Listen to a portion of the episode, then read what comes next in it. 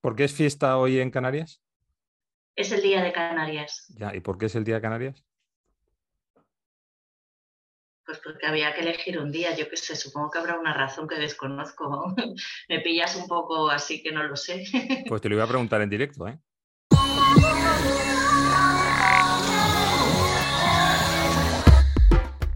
Hola y bienvenidos a Cierre Libro al Salir, un podcast de literatura en el que hablan los libros, las personas que los leen y también las personas que los escriben. Eh, yo soy Fernando Vicente, por suerte para todas vosotras no estoy solo en esta aventura, sino que me acompaña la poeta festiva Ana Vidal. ¿Qué tal, Ana? Hola, ¿qué tal? Muy bien. Que no soy poeta, pero bueno, ya hemos hablado de eso. Ya, pero bueno, a base de repetirlo será verdad algún día. Pero estoy festiva, sí. Eh, no en el día que escuchéis esto, que no sabemos cuándo lo vais a escuchar ni cuándo lo vais a ver, pero sí en el día que lo grabamos. Hoy es fiesta en Canarias porque el 30 de mayo. Hoy es, el día de Canarias porque se conmemora eh, el aniversario de la primera sesión del Parlamento de Canarias que se hizo el 30 de mayo de 1983. Así que el día de Canarias no tiene tanto tiempo. No, y es San Fernando. ¿Ah, sí? Felicidades. Muchas gracias. Fernando el Flojo. Fernando el Flojo. Em, venga, eh, episodio 42. 42. 42 sí, 42. Este es el episodio que lo soluciona todo. En este episodio se soluciona todo. ¿De qué vamos a hablar hoy? Pues vamos a hablar, este, sobre todo vamos a hablar de gluten o de no gluten. Eh, eh, tenemos unas desnoticias alimenticias Después vamos a hablar de un libro de Un celíaco en la sala de Fulgencio Susano García. Eh, el libro de reclamaciones también vamos a... El, un celíaco en la sala va a entrevistar a Fulgencio Susano en la reseña borgiana os voy a hablar de libros comestibles y en el oído por ahí, que algo tenía que escapar, en el oído por ahí eh, vamos a hablar de libros de, bueno, nos vas a contar una cosa sobre libros de Marcial La Fuente Estefanía que se mezclaron y, nada más. Bueno, o sea, es un... Marcial La Fuente comía, era celíaco. No lo sé. De todas maneras, es un libro alto en, un libro alimenticio hoy, un libro alto en, Yo tengo una, proteínas. Una H, en, la, en la taza para que es la letra muda, para que para no hablar mucho contigo. a, que, a que no. A que no lo logramos. Eh, bueno, eh, como siempre damos las gracias a toda la gente que nos ayuda con esto, a Jara y Alejandra, a Elvira, a Ana Nuria Corral, a Charles Matucheski, a la gente que nos escucha, a todo el mundo le damos las gracias porque somos muy agradecidos. Y sabed que tenemos de todo, Facebook, Twitter, e Instagram. Eh, dijimos que de momento el, esto de ligar. TikTok. No, ah, Tinder. Tinder no tenemos, pero TikTok tendremos que... Estamos esperando que haya podcast en Tinder para ligar con otros podcasts, aunque hemos ligado un poco con, con el sillón de terciopelo verde, ¿no? Mm. Hemos ganado alguno, hemos sido finalistas o en tu caso ganado algún algún concursito. Bueno, vamos a empezar. Sí, empezamos, va, rápido. Em, como has anunciado, vamos a, comentarnos, a contarnos el uno al otro dos desnoticias em, relacionadas con la comida, dos noticias alimenticias. Y mira, yo voy a empezar con una, eh, bueno, un tema que liga la arquitectura con la alimentación, ¿vale? No con los libros, pero sí con la alimentación.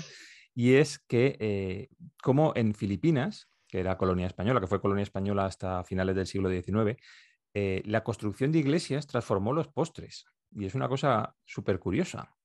Hasta que llegaron los españoles a, Filipinas, más o menos a mitad del siglo XVI, en 1560 o por ahí, bueno, pues primero llegaron evidentemente los conquistadores con los eh, soldados y más tarde llegaron las órdenes religiosas, los agustinos, los franciscanos, los jesuitas.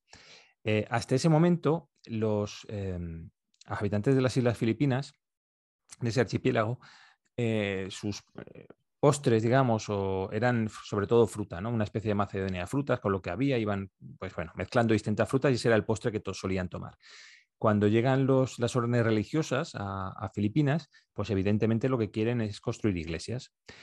Y quieren construir iglesias que sean imponentes, que sean eh, grandes, que den imagen del poder de Dios, ¿no? Del Dios cristiano. Em, que sean altas y para eso necesitan construirlas en piedra. ¿Cuál es el problema? El problema es que el clima de las, tropical ¿no? de, las Filipinas hacía que el mortero que unía las distintas piedras no fraguase bien. Eh, luego los edificios no aguantaban los tifones y los huracanes porque el cemento que estaba uniendo los ladrillos o, las piedras eh, se desmoronaba, se deshacía y los edificios se venían abajo. Y entonces los, eh, los albañiles, que supongo serían albañiles traídos también de España, descubrieron que mezclando la arena, la cal, en fin, lo que usaban para hacer el mortero, con clara de huevo, el mortero ligaba bien y ya no se deshacía. Y, entonces aguantaba, eh, las piedras se unían bien y los edificios aguantaban. Entonces lo que hicieron fue evidentemente empezar a mezclar todo el mortero con clara de huevo. Y empezaron a eh, comprar a los habitantes locales, o a comprar o a robarles, vamos, no lo sé, eh, todos los huevos que podían, tanto de pato como de gallinas, de pájaros, todos, ¿vale? Para separar las claras de los huevos, de las yemas y usar las claras. Entonces los habitantes locales lo que se dieron cuenta es que luego las yemas las tiraban al río, al suelo o donde fuera. Entonces dijeron, bueno, pues en vez de venderles los huevos, vamos a separar nosotros las yemas de las claras, les vendemos las claras o se las entregamos y nos quedamos con las yemas. Y con esas yemas empezaron a hacer postres. Entonces, los postres en Filipinas pasaron de ser macedonias de frutas a ser eh, pues eh, flanes, a ser tortas, a ser tartas, eh, a ser em, yemas de Santa Teresa. Yemas de Santa Teresa, yemas dulces. en fin, todos los postres que podían hacer o todos los alimentos, panes, todos los alimentos que podían hacer con yemas. Y eso transformó la cocina de los filipinos de una cocina o de unas postres netamente de frutas a postres basados en el azúcar y en el huevo. Y de ahí que eh, en Filipinas, bueno, yo no he ido a Filipinas nunca, pero vamos, eh, parece ser que en Filipinas hay mucho postre muy, muy parecido a los españoles en ese sentido, ¿no? Que están hechos con mucho huevo, mucho azúcar, muy, muy mediterráneos, en ese, eh, digamos. Y fíjate tú cómo mm, el culto a Dios lleva a modificar un postre. Pues tiene gracia porque las yemas de Santa Teresa es un postre así también religioso. No sé muy bien por qué, habría que investigar si tiene algo que ver. ¿Te imaginas que tuviera que ver Santa Teresa con Filipinas? Pues habría que mirarlo, sí. y las yemas no serán estas yemas, ¿no? Estas de aquí, a las que se refieren las yemas de Santa Teresa. Entiendo que no. No, no hombre, ¿no has probado las yemas de Santa Teresa nunca? Mm. Son como una especie de tocinillo, son como, como una especie de bomboncitos que son de yema de huevo con azúcar, básicamente. Mm. Aquí en La Palma también se, se, hace, hay algunos postres, el bien me sabe, que es de yemas de huevo con azúcar. Aquí los postres son hiper dulces, los, los típicos palmeros. Y el bien me sabe es eso, yemas de huevo con azúcar, pero no, no están al horno ni nada, sino como en una, bueno, no, no sé cómo se hacen, ni, casi ni lo he probado porque no me gusta nada ese, ese dulzor. Es más ácida y más amarga. Sí, soy más del lado de limón y chocolate. Bueno, ¿y tú qué me cuentas? Pues yo te voy a contar, yo te voy a hablar, hoy solo te voy a hablar de libros de cocina, mm. sinceramente. hoy es mi día de, mira que cocino yo poco, ¿eh? que, me gusta cocinar, pero, pero no, no tengo tiempo suficiente. Bueno, ya sabemos que un libro de cocina es una colección de recetas, instrucciones e información sobre la preparación y servicio de los alimentos. También puede ser una crónica del modo de vida de las distintas sociedades y casi todas las civilizaciones alfabetizadas han escrito libros de cocina. Se han encontrado antiguas recetas mesopotámicas en tres tablillas acadias que datan alrededor del año 1700 a.C. La primera colección de recetas que ha sobrevivido en Europa es de Re Coquinaria, escrita en latín. Una versión temprana se compiló por primera vez en algún momento del siglo I y a menudo se ha atribuido al gourmet romano Marco Gabio Apicio, aunque esto ha sido cuestionado por la investigación moderna, porque el texto actual parece realmente haberse compilado a finales del siglo IV o principios del V y, y, registra una mezcla de cocina griega y romana antigua, pero con pocos detalles sobre la preparación y la cocina si era, ¿cómo era? ¿Los, ¿Los griegos inventaban y los romanos copiaban? ¿O al revés? No, los griegos inventaban y los romanos copiaban. Pero vamos, los pues griegos mira, aquí un libro, de, un libro de cocina mezclado. Mm.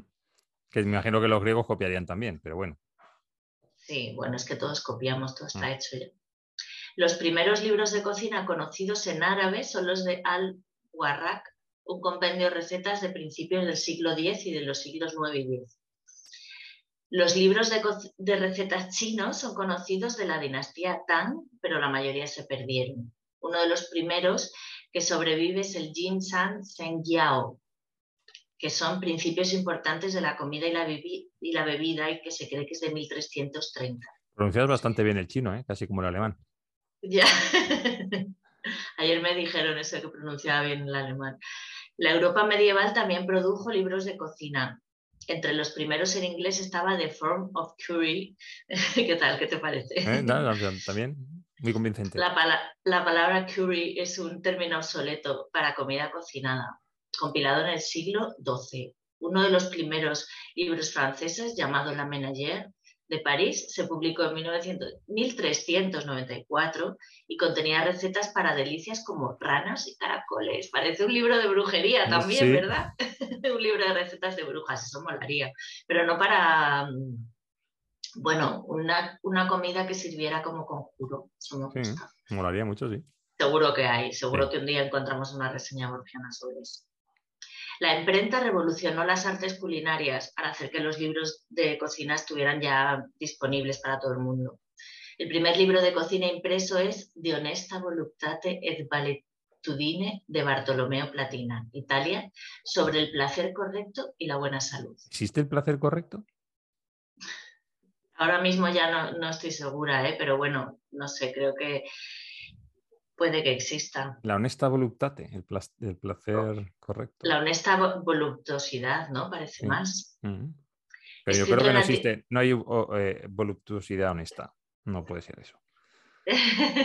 Hombre, es, que, es que, claro, como está tan denostado así religiosamente o lo que sea, el, sexo parece que es malo, ¿no?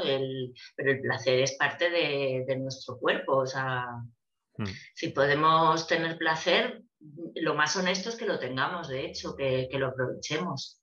Que mm. aprovechemos todo igual que comemos o, dormimos o hacemos nuestras necesidades, creo que está bien tener placer. Sí, pero fíjate que yo creo que aquí se refiere lo del placer correcto, es pues eso lo que estás diciendo tú, ¿no? Que el, el comer es un placer correcto, o sea, o degustar una buena comida es un placer correcto, mm, degustar otras cosas no es un placer correcto. Degustar toda comida es un placer correcto, vamos a dejarlo ahí. Vale. Eh, escrito en latín y apareció en 1474, el, el, libro este que estamos hablando, El placer correcto y la buena salud. Claro, la buena salud, si, si no tienes un placer correcto no hay buena salud.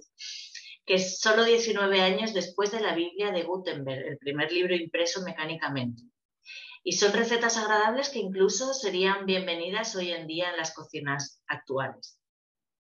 En el siglo XV y XVI en Europa Occidental, las colecciones de recetas publicadas más antiguas venían de los palacios de monarcas, príncipes y grandes señores. En ese momento nadie intentaba construir un negocio con la venta de libros de cocina. Ahora, mira, los libros de cocina seguro que se venden bien, no todos porque hay demasiados, pero es una cosa que se regala, que a lo mejor hay gente que no lee, pero leer un libro de cocina es otra cosa, porque lo, es un libro útil, ¿no? Me he alejado porque parecía que yo era un monstruo con la cabeza así. Respecto al tamaño de tu cabeza. bueno, me puedo acercar así, pero es un poco como ojo de, como es ojo de güey. Mm, me voy, ojo de pez. Me voy, me he alejado. Continúa, por favor. Vale. Bueno, pues a menudo se crearon dentro de, la, una cultura de la corte eh, lo de los libros de cocina, en parte destinadas a ser aides memoir para los principales administradores y en parte para que la realeza demostrara el lujo de sus banquetes. American Cookery, publicado en 1796, fue el primer libro de cocina de un estadounidense que se publicó en los Estados Unidos. Qué bien. y no un libro francés publicado en Estados Unidos. Sus 47 páginas en la primera edición contenían excelentes recetas para asados, ganso relleno, pierna de ternera rellena, cordero asado, también había guisos y todo tipo de pasteles. Los libros de cocina estadounidenses del siglo XX, el nacimiento de Betty Crocker es probablemente el evento más asombroso de la época. Betty Crocker, perdón, fue una ama de casa inventada en 1921 para responder a las preguntas de los clientes de una empresa de harinas. Betty se hizo tan popular que cuando Betty Crocker's Pictures Cookbook debutó en 1950, se convirtió en un bestseller nacional. Incluso vendió más copias ese año que la Biblia. Pues hombre, en, Estados Unidos tiene mérito. Es curioso de esto de Betty Crocker, que es como la, ¿cómo se llamaba esta que era el consultorio de Elena Francis? Es como la Elena Francis, pero esta era americana y cocinera, que también era inventada. Que porque has traído tú esta desnoticia, pero justo yo había mirado otra que se refería a eso, a Betty Crocker o Crocker, como se diga. Pues esa la dejamos para otro día. La mayor colección de libros de cocina pertenece a Sue Jiménez, Estados Unidos y Canadá, y consta de 3.000 libros. Los Gourmand World Cookbook Awards, organizados anualmente por Edouard Cointreau, Francia, desde 1995, buscan recompensar y honrar a aquellos que cocinan con palabras. El jurado ha votado a Alain Ducasse, Francia, de tres estrellas Michelin, como el mejor autor de libros de cocina. Un récord cinco veces. Eh, o sea que no solamente es buen cocinero porque tiene tres estrellas Michelin, sino mm. que además es, hace buenos libros de cocina. Eso es importante. Habría que mirar alguno. Eh, ah, sí, porque tiene tres estrellas Michelin, es verdad. Sí, sí, sí, seguro que, está muy bien. Es que hay que saber transmitir tu pasión. Y si tu pasión es la cocina y lo sabes transmitir, creo que es estupendo, ¿no? En la España del siglo XVIII se hizo muy, muy, popular el libro del monje Juan Altamiras, que adaptó grandes recetas de la época para que fueran cocinadas por gente con pocos recursos. Su libro es importante también porque permite saber cómo era la cocina española antes de la influencia de la alta cocina francesa del siglo XIX. Eh, he de decir que Juan Altamiras eh, es del nació en el pueblo donde trabajo yo.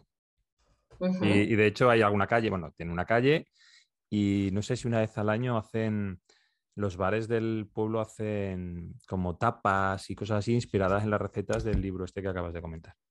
Muy bien, yo hace poco compré un libro de cocina de Lucía Alcina, que es una escritora, cocinera, ilustradora, y el libro está ilustrado por ella misma y son recetas familiares que ha querido recuperar y que, y que están en el libro. Sinceramente, todavía no he hecho ninguna receta, es que ya digo que yo lo de cocinar Ay, te pues quería enseñar una cosa. Espera, antes de que te desnudes. Sí, no me iba a desnudar, pero pues voy un poco desnuda, ¿no? Pero no, no es verdad.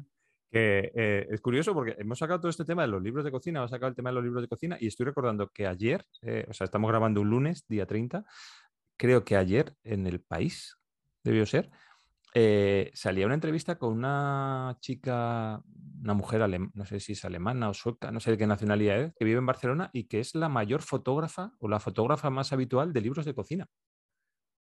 Que se dedica, se está especializada en, libros de cocina y es como, está súper reconocida como fotógrafa de libros de cocina y, la, y los Adrià Arguiñanos, etcétera, etcétera, la contratan a ella para que haga las fotos de sus platos. Es que eso es otro tema, las fotos de, de comida eh, muchas veces no es comida lo que están mm. fotografiando, le ponen cosas, se le ponen barnices o cosas para que, porque la comida, cuando haces una foto de la comida, casi siempre sale horrorosa. Es muy raro hacer una, una foto bonita de comida. Bueno, iba a enseñar la camiseta que llevo, que no se va a leer bien. es, una, es una camiseta microrelato de hace muchos años que le compré a Patricia Esteban. Tiene un microrelato de ella y dice, me gusta abrir el frigorífico y que tú estés ahí que digo, oye, pues también tiene que ver, tiene una manchita, pero... además vamos los dos de gris sin, haber elegido la vestimenta. Sí, pero que, que, no, no, no quedamos para... Alguna una vez quedamos para llevar camiseta de rayas De marinero, sí. pero normalmente no, no, concretamos, no tenemos todavía camiseta de podcast. Eh, pues deberíamos hacerla. Hasta aquí las noticias.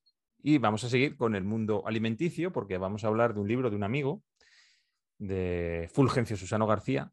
Sabes que no lo tengo aquí, me lo he dejado, bueno, da igual, tú lo tienes, ¿no? Eh, aquí no. Pero vamos, yo lo tengo en ebook, no lo tengo sí, eso, pero que no tengo el ebook aquí en... Bueno, eh, en, la, en la entrevista, en el libro de reclamaciones sí lo muestro. Vale. ¿Y de qué va este libro? ¿Tú qué te lo has leído? ¿De, qué va este, ¿De qué va este libro? Pues este libro va de, una persona de, que es Fulgencio Susano,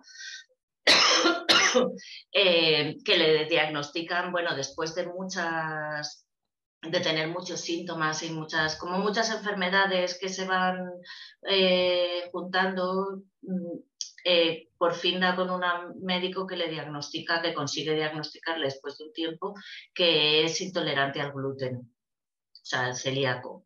Hay diferentes tipos de, celiaquía, ¿no? Está la, intolerancia, la alergia, hay como diferentes grados, pero, pero bueno, al final eh, una persona que tiene intolerancia al gluten tiene que dejar de comer gluten absolutamente y eso es un pues es como pelearse contra el mundo, ¿no? Y un poco habla de esa con un tono bastante humorístico, ¿no?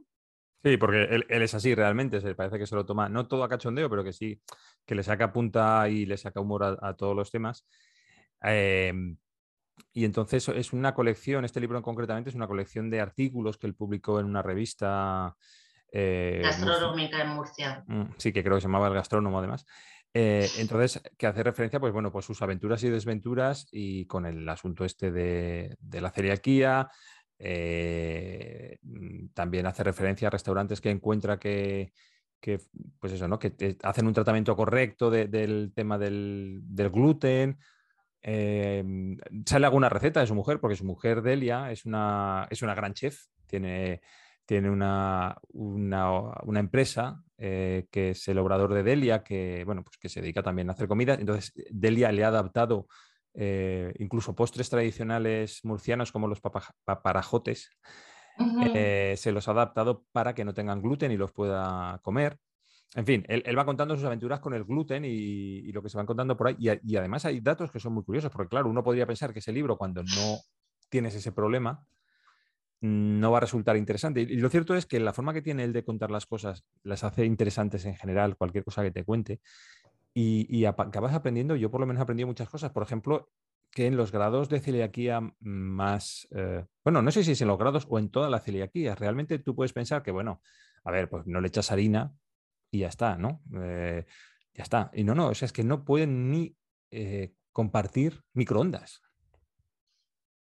ni sartén, ni, tienes que descontaminar una. O sea, por ejemplo, yo lo, pensaba, ¿no? Ayer me, ayer eh, justo me contaron que ahora se ha puesto de moda en, en Estados Unidos o en Los Ángeles o donde vive una amiga, ¿no? que a las fiestas tú llevas tu propia comida. Si no tienes ninguna intolerancia ni alergia ni, y comes de todo, pues la puedes compartir. Y si tienes una intolerancia, por ejemplo, si eres celíaco, pues tú comes tu propia comida. Lo mismo pasa si eres vegano, si pues habrá recetas que son veganas, que no. Y porque claro, un vegano también al final hay muchas cosas que aunque no lleven carne, eh, llevan mantequilla, leche, huevo, sí, por eh, ejemplo, cosas. El, el, vino. Sí, el vino, eso. El vino también se realiza con. Bueno, y el queso. El queso, el, cuajo del queso se, bueno, aparte de que, de que el queso sea leche, eh, el cuajo del queso también se, hace con la tripa de, la oveja o del... Que además eso, bueno, no lo voy a contar porque me, dio tanta pena que dije, no sé si voy a querer seguir comiendo queso, creo que sí, pero... Eh, sí, sí, que, pero con pena. En el caso del vino, que es una cosa a mí me sorprendió, que lo vi, de hecho, en un vino, en un en Ribera del Duero creo que era, y era porque ahí tradicionalmente los, de, los depósitos que flotan en el vino, ¿no? las impurezas, lo que hacían, se retiraban con clara de huevo, o sea, mezclaban el vino con clara de huevo y la clara de huevo arrastraba eh, todas esas impurezas que podían flotar, se filtraba, digamos, con clara de huevo. Mm. Entonces, ese vino ya no es apto para veganos. Eh, mm. entonces tiene sentido lo que tú dices, porque claro, ahora realmente están pues eh, vegetarianos, veganos, ovo vegetarianos, en fin, una serie de, ya de matices, eh, y no solo celíacos, intolerantes a la lactosa, por ejemplo, al marisco. Diabéticos. Mira, yo, me acuerdo cuando yo hice la mili, eh, un compañero, mm, bueno, que empezó la mili conmigo, dice, no, no, dice, yo en realidad, dice, yo soy eh, alérgico a mariscos y pescados, dice, pero si lo tengo que demostrar para no hacer la mili, Dice, es un proceso larguísimo de pasar tribunales médicos, tal. Dice, dice, mucho más fácil. Dice, yo vengo aquí, en el primer plato de pescado que haya, voy a poner a, comer algo, me voy a poner malísimo. Dice, me van a tener que mandar a casa. Y efectivamente, además coincidió que, a los cuatro días de estar allí haciendo la mili, pues era la fiesta del patrón de no sé qué, ya había paella. Y, y eso, y, y, comió un poquito, muy poquito, se puso malísimo y se fue a, a casa, ya no volvió. Nunca más. Mm. pues imagínate, el problema de, los celíacos, volviendo, volviendo al libro, bueno, aparte de, que hay gluten en cosas que El gluten es un espesante, es, un, es como un pegamento. La goma arábica, la goma arábica, por ejemplo, los pegamentos tienen gluten.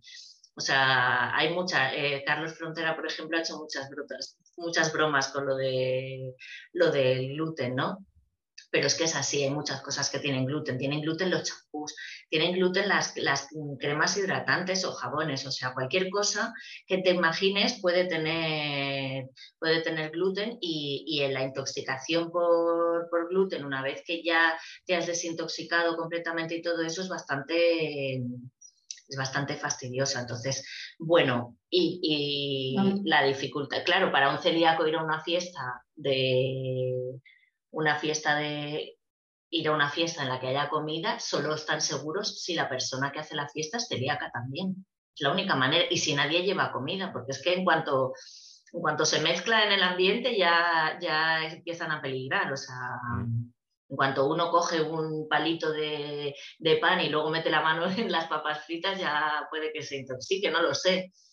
Sí, sí, no, no, por lo que contaba él, a mí me sorprendió eso porque mm. eh, yo podía entender o yo tenía la idea, pues eso, de que no podías evidentemente, pues comer harinas, eh, bueno, que luego comentaré una cosa sobre las harinas, eh, tomar harinas, pero claro, él dice, no, no, es que ni siquiera en, los grados, que insisto, que no sé si es en los grados más extremos de celiaquía o es en cualquier celiaquía, ¿no? Pero compartir un microondas, porque cuando tú metes algo al microondas y lo calientas, al calentarse tan rápido, pues normalmente salpica, mm. el, meter un plato después para una persona que te pueda ser celíaco y que restos de eso que has salpicado antes caigan dentro del plato o incluso el mismo tenedor con el que has revuelto una harina lo metas ahí, puede hacer que se ponga malísimo con unas cantidades muy pequeñas de, de celiaquía. Y, iba a decir que, el libro de, Fulgen hmm. da muchos datos que resultan muy curiosos y resultan muy sorprendentes. Por ejemplo, que eso es una cosa que yo no sabía, que solamente tienen gluten las harinas eh, de terreno seco. Es decir, el arroz, que es un cereal, no tiene gluten.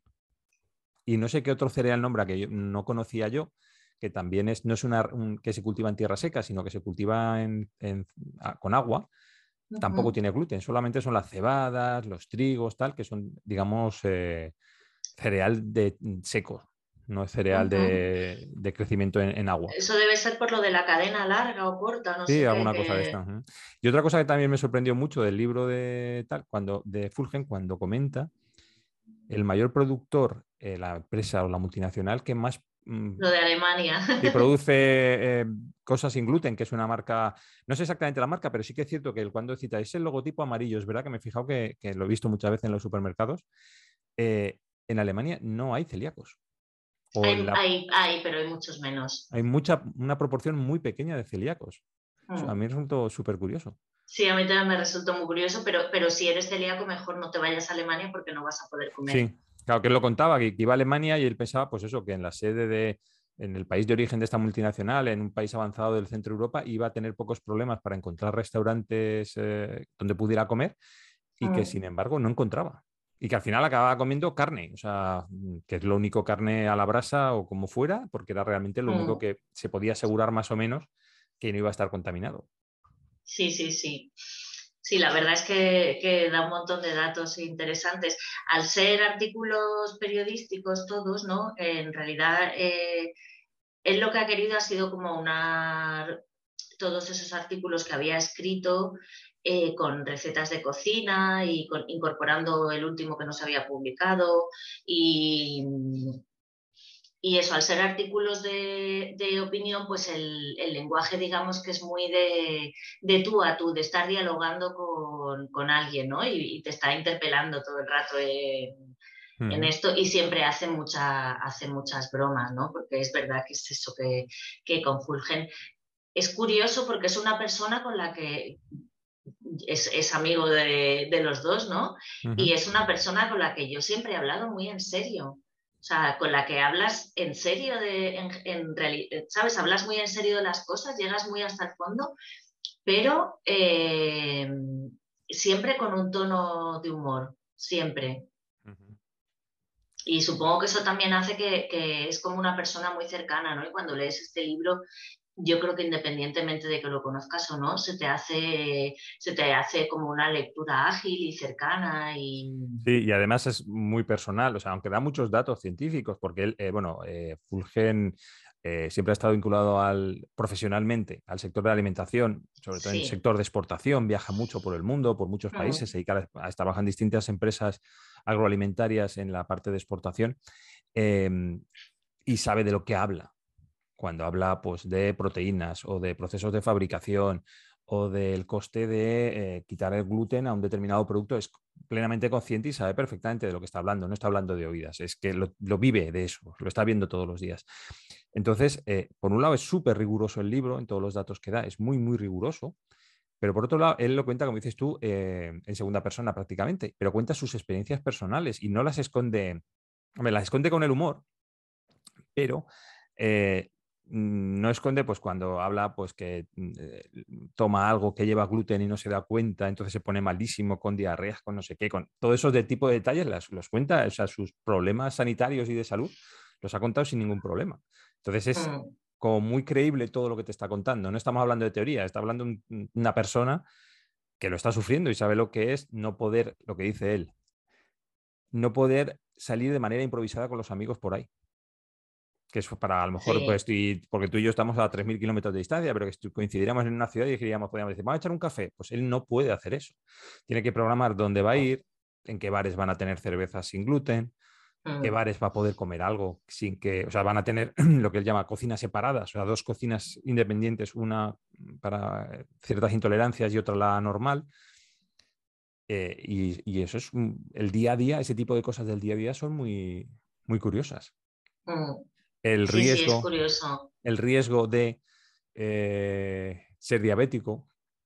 Sí, porque muchas cosas para evitar el gluten utilizan azúcar y entonces al final estás consumiendo una muchísima más cantidad de azúcar de la que consumirías si comieras con gluten y eso te hace al final diabético porque tu páncreas al final explota y dice yo ya no, ya no, no sé cómo se dice. No trabajo más. ya no, no trabajo más, sí no sintetizo más el azúcar. Pues ese tipo de cosas que nunca, te, porque tú, eh, es lo que decimos, o sea, cuando hablamos de, gente que tiene todo el mundo, yo conozco mis, eh, mis hijas tienen amigas que son celíacos o celíacas, tú lo primero que piensas es, pues mira, si viene no le puedo hacer un bocadillo o tal, pues bueno, de hecho este chico, el amigo de mi hija, viene con su comida. Claro, claro, es que no puede venir de otra manera. Y, por ejemplo, pues sabe mm, las... Eh, eh, que es otra cosa súper curiosa, las gominolas, por ejemplo, si las pueden comer. Sí. Que, también sale en el libro de él, porque dice que no hay sector alimenticio que esté más controlado desde el punto de vista sanitario de, los elementos que lleva lo que estás comiendo que las gominolas, pues porque va dedicado, o sea, destinado principalmente a niños y está súper marcado lo que pueden llevar y lo que no pueden llevar. Eh, entonces, eh, pues eso, que tú te planteas eso, bueno, pues no puedo comer pan. No, no, no es que no pueda comer pan, es lo que has dicho tú antes, es que a lo mejor no me puedo lavar la cabeza con el champú no sé qué. Es que a lo mejor no me puedo dar esa crema en la cara. Es que ah. mm, si salimos por ahí, me invitan a una boda, es que me tengo que llevar la comida yo. Y les tengo a los novios eh, que cojan tres cajas de cerveza sin gluten. Claro, porque a lo mejor te dicen, ¿tienes alguna intolerancia? Porque eso ya se pregunta en las bodas, ¿no? ¿Tienes alguna intolerancia o tal? Y puedes elegir si quieres menú, pues antes elegías entre carne y pescado, si tenías eh, alergia al marisco, que es una cosa bastante común, pues vale, podías cambiar el plato por unos espárragos, por ejemplo, ¿no? Pero pero si dices, sí, yo eh, soy celíaco, soy intolerante al gluten, no es que no te puedes arriesgar porque te van a hacer en la misma cocina el plato sin gluten y, te va a dar un jamacuco en plena boda que le vas a, le vas a arruinar la boda a tu amigo, o por lo menos te la vas a arruinar tú. En fin, pues nada, pues esto era lo que teníamos. Sí, este, este libro, eh, aunque yo creo que, es muy recomendable para celíacos intolerantes a cualquier tipo de, cosa. Yo creo que se pueden sentir identificados con él, tanto intolerantes a la lactosa, diabéticos, veganos o lo que sea. Creo que está muy bien para, para los celíacos y para todo el mundo. Para aprender sobre la celiaquía, que es un gran desconocido. Eh, hola Fulgen, bienvenido a Cierra Libro al Salir. Hemos tenido una, baja hoy en, nuestra entrevista. Se nos ha ido Fernando, eh, está de excursión, vamos a decirlo, y nos ha dejado aquí solos para, hacer esta entrevista. Fulgencio eh, ahora nos va a contar un poco su biografía, pero bueno, es un escritor murciano que eh, lleva muchos años escribiendo un libro, pero ahora ha escrito otro que se llama, que se verá al revés, eh, un, celíaco, en, la sala, que es un libro del que también hablamos en el podcast. Entonces no voy, a, no voy a decir nada más porque esta es la entrevista, el libro de reclamaciones, que como sabes, Fulgencio, y para todas las personas que nos estén viendo o oyendo, eh, las preguntas que te hacemos en esta entrevista están sacadas de tu propio libro. O sea que es una autoentrevista que te va a hacer este libro, un celíaco en la sala, y que nos puedes contestar como, como buenamente quieras y puedas. Es muy curioso porque mm, la estructura del libro al principio no lo tenía muy clara. Eh, fíjate que te lo digo por, por lo de la autoentrevista. Sí. Eh, yo, son artículos que salieron en prensa o han estado saliendo en, en, una revista gastronómica que se llama Gastrónomo Murcia durante cinco años y algo. Los primeros, no sé, tres, cuatro, cinco artículos no tenían ningún eso en común, nada más que la queja continua, pero a partir de ahí sí hay un, establezco un, diálogo. Eh, al principio yo pensaba que estaba dialogando con el lector, que estaba dialogando con un personaje hipotético y después de releerlo varias veces, con quien estoy dialogando en realidad es conmigo mismo. Dialogo con mi yo antes de la celiaquía, hace mi yo después de la celiaquía, DC. Con lo cual, primero me convierto en un rol del celíaco, ACDC, y segundo, establezco una nueva forma de contar el tiempo para mí que es antes de diciembre de 2014, que es la, la diagnosis, y después de, de, diciembre de 2014, que es la, la, nueva vida. En realidad, mm, yo me utilizo a mí mismo como, como psiquiatra, psicólogo y paciente en ese, en ese libro, para irme contando las cositas. Y de alguna manera es también un duelo, ¿no? Sí, es un, es un duelo por la vida que se va. Ya no vuelvo a comer gluten, o sea, gluten, producto hecho pastel de carne, pastel de carne del antiguo. Cerveza, cerveza de grifo. No he vuelto a tomarme una cerveza de grifo. No puedo tomarme una cerveza de grifo. Todavía no hay cerveza de grifo sin gluten. Solo hay un fabricante en toda Europa que haga cerveza sin gluten de grifo y está en Madre mía, fíjate qué atrasados estamos con todo lo que cuentas aquí en este libro. Bueno, te voy a hacer la primera pregunta que tenemos el tiempo, nos lo, nos lo manda aquí la aplicación. Eh, Entonces vamos rápido, sí. Sí, no, rápido, bueno, normal, si no volvemos a conectar. Eh, ¿Por qué? ¿Qué ha pasado después y antes y durante? Mm. Joder con el libro, ¿qué preguntas tiene? y el caso es que si son del libro son mías, que me las hago yo a mí mismo. ¿Qué ha pasado antes, durante y después? Pues mira, antes, durante y después de la diagnosis, una vida bastante complicada y nadie sabíamos por qué. Y mucha burla y mucho hay que ver que, es que comen mucho y beben mucho y por eso está siempre enfermo. Durante el periodo de diagnosis, en la muerte de mi padre por cáncer de estómago provocado por una celiaquía sin diagnosticar, eh, mis primeras colonoscopias chispas, eh, Mm, la diagnosis mía, la de mi hermano, el darnos cuenta que al trazar un árbol genético familiar, eh, un montón de, parientes que han muerto jóvenes han muerto por, probablemente, ya no se sabe, por, por celiaquía sin diagnosticar. Y después, pues, una adaptación, un montón de desventuras y alguna que otra aventura. Eso en cuanto a la, a la diagnosis. Y en cuanto al libro, es muy curioso porque yo siempre había querido lanzar antes que nada libro, mis libros de cuentos, mis cuentos, nunca conseguía terminar de armarlos, de, sentarme a, estructurarlos, de releerlos siquiera. Y de repente, pues durante la pandemia me encuentro con que tengo un libro de artículos periodísticos escritos, otro libro de viajes, todas las desventuras que me han pasado por todos los aeropuertos del mundo y todo, gracias a esta enfermedad autoinmune tan divertida.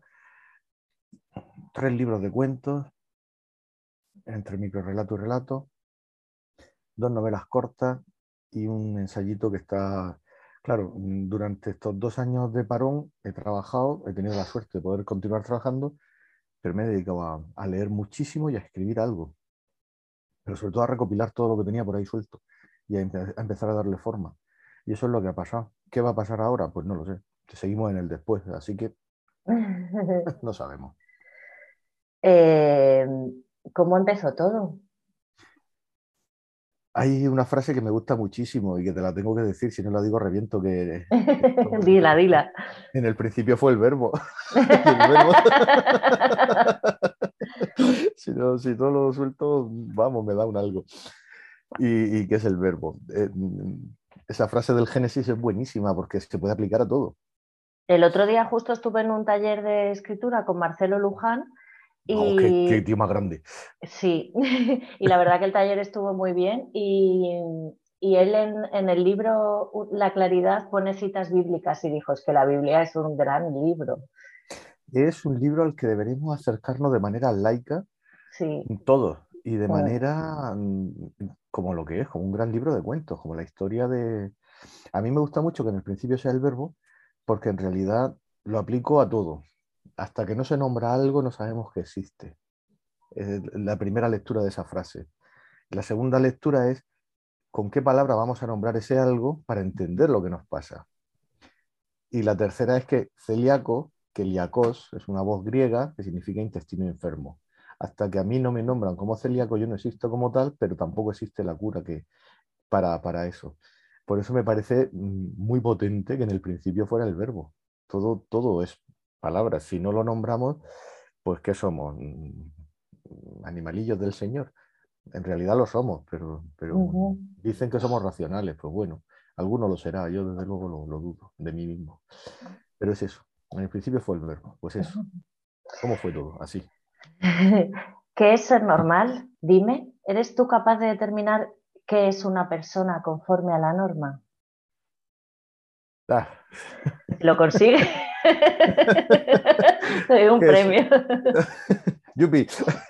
Y el premio es que no sea un huevo Kinder que no puedo, que tienen. eh, que es el normal. Vuelvo a lo mismo.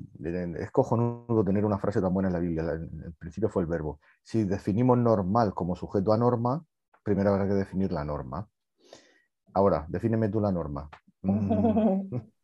¿Qué es ser normal? ¿Blanco, hetero, casado con hijos, no sé qué, no sé cuánto? No. ¿Por qué? Pues porque no es normal eso. Mm, e-, era normal hace 100 años, 50. Hoy día normales somos prácticamente todos. ¿Por qué? Porque cada uno tenemos nuestra norma. Problema que yo tengo, que yo no estoy sujeto a norma en cuanto a la alimentación. Ya está, punto, punto pelota. Tengo que llevar un alimento. Yo soy un petinto, tengo que viajar con mi propia energía. Yo tengo que llevarme mi pan, mi magdalena, mis cosas a cada sitio que vaya. ¿Por qué? Pues porque por desgracia no todo el, no todos los establecimientos hoteleros, restauradores, bares, etcétera, etcétera, etcétera, están concienciados o preparados, aun a pesar de que hay normas, leyes muy estrictas. Hay directivas europeas eh, que están convertidas en leyes nacionales, que están convertidas en leyes regionales en toda la Unión Europea si nos vamos a, la cosa más sosa y aburrida, ¿quién lo hace mejor en Europa conforme a norma? Los italianos. Esos señores tan espaguetis, tan boloñesa, tan no sé qué, lo hacen extraordinariamente bien. ¿Quiénes lo hacen peor? Los alemanes. ¿Por qué? Pues porque no tienen celíacos prácticamente en su país. En España, ¿cómo estamos? Pues depende de la comunidad autónoma. En Madrid de las peorcitas, Murcia reguleras, Castilla-León por provincia muy bien, eh, Ávila extraordinariamente bien, Salamanca extraordinariamente bien, León también, Asturias es probablemente la mejor, la más tranquila para, viajar un celíaco, Portugal lo hace, mm, que siempre nos olvidamos de Portugal, ¿no? cuando hablamos de, países, eh, Portugal lo hace fenomenalmente bien. Así que nada, normal. Mm, dentro de mi nueva normalidad, que eso ya es una, también una frase acuñada que estamos oyendo desde hace un año y pico, dos años, aburridísima, pues dentro de mi nueva normalidad, más o menos, ya estoy sujeto a mi nueva norma.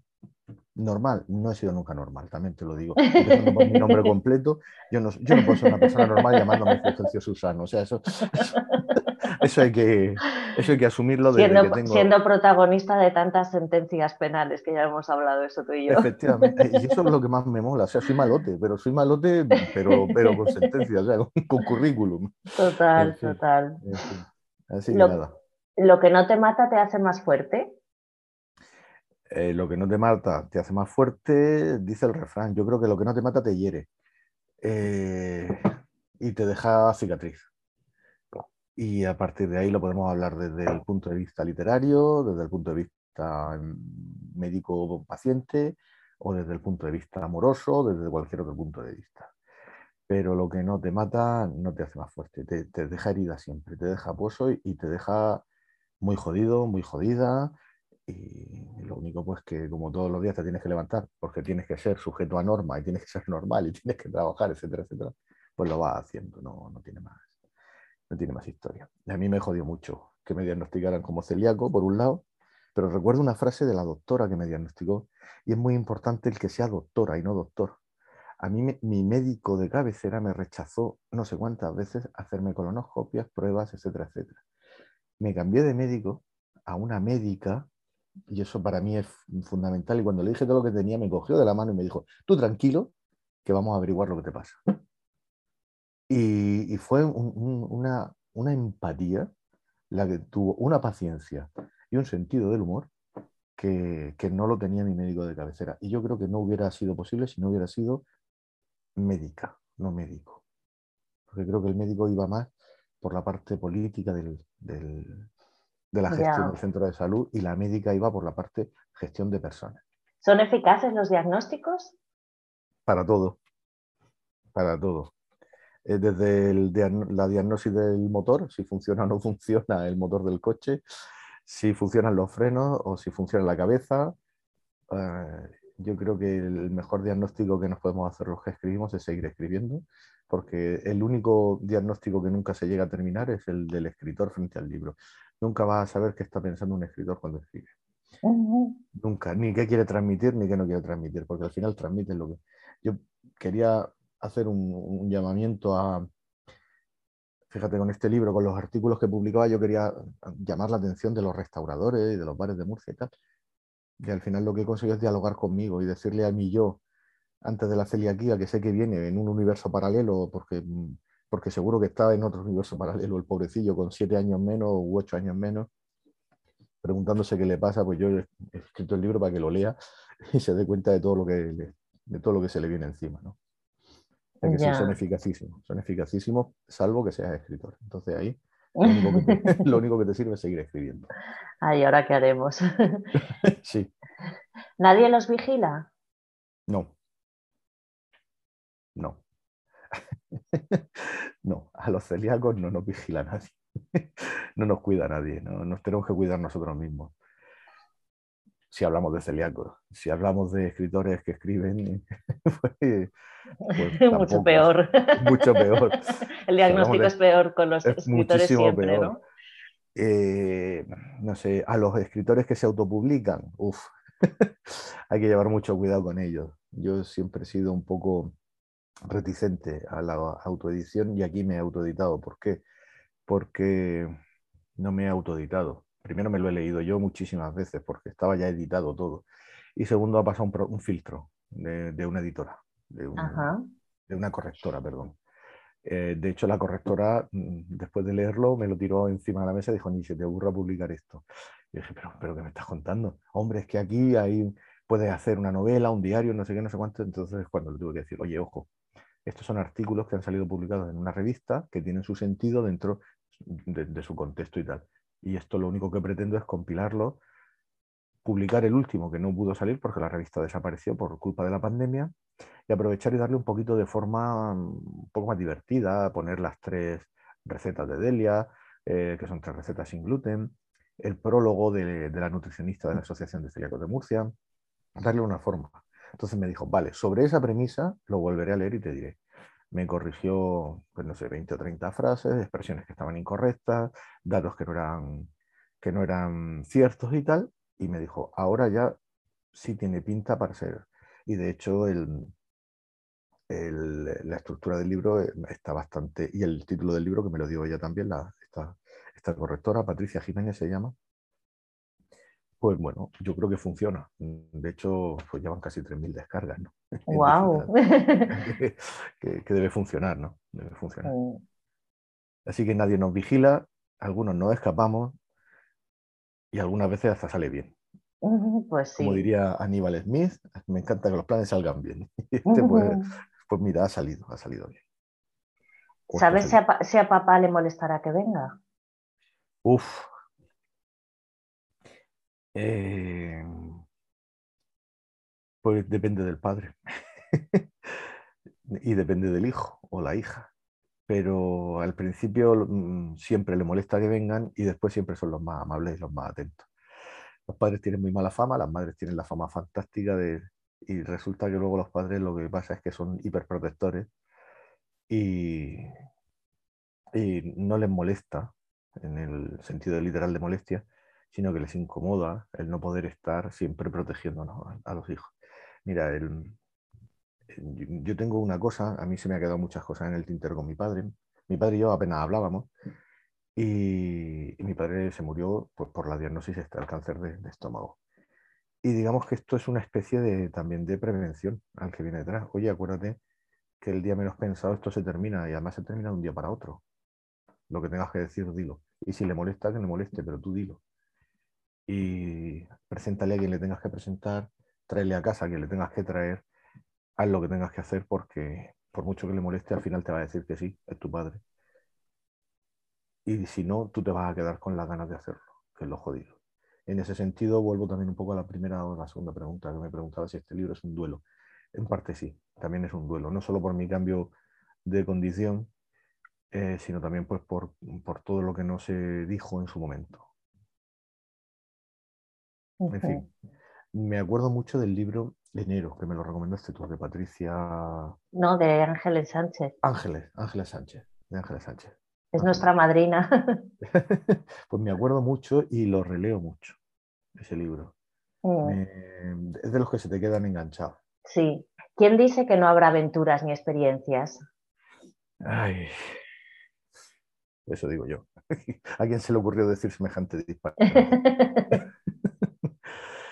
Pues mira, muchísimas, todos los días, todos los días. Ayer en la feria del libro eh, han puesto unas casetas de comida, tiene pinta de ser franquicia, yo qué sé qué, unos cartelones enormes, productos sin gluten. Me acerco y digo, hola, soy celíaco, los platos que tenéis sin gluten están disponibles. ¿Qué eres qué? Digo, uff, empezamos mal. Celíaco, no puedo tomar gluten. Ah, no puedes tomar gluten, pero bocadillo sí, ¿no? Vamos a ver, vamos a ver.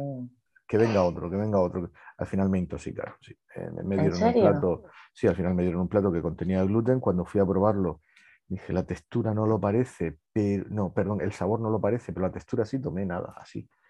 Lo pregunté, me dieron la bolsa, efectivamente contenía gluten, se montó un revuelo muy grande. Aventuras todos los días. Cada vez que salgo de casa es una aventura, porque no sé si voy a poder comer o no.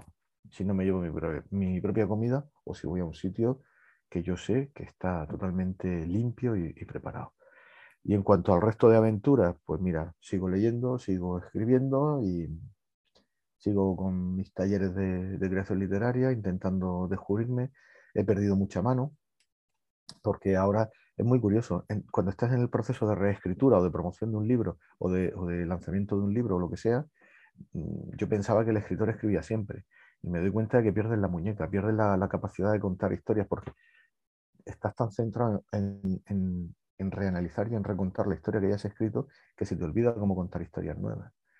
Entonces ahora mismo, mm, por ejemplo, para, en el taller de, Clara Obligado, que, mi Clara es faro y guía y es verbo, es todo, eh, estoy intentando preparar el ejercicio de fin de curso y no hay manera.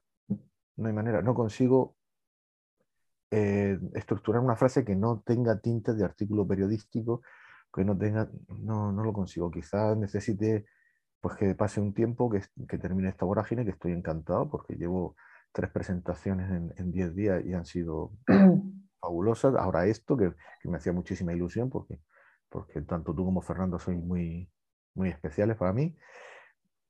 Y, y mira, y, no sé, tengo que sentarme a escribir, pero sí, aventuras quedan todas. Aventuras quedan muchísimas, así que nada, a seguir con ellas, ¿no? Sí. ¿Puede una madre negar por sistema a su hijo una golosina así? Uf, no soy madre, ni padre. puntualizo, no, no, no soy progenitor, no tengo progenie. Eh, no lo sé.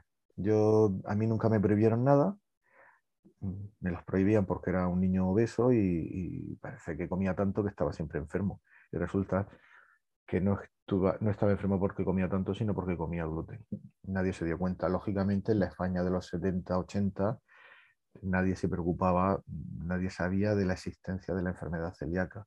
Los primeros test, eh, los primeros test a niños en España se empezaron en el año 84 en San Juan de Deu.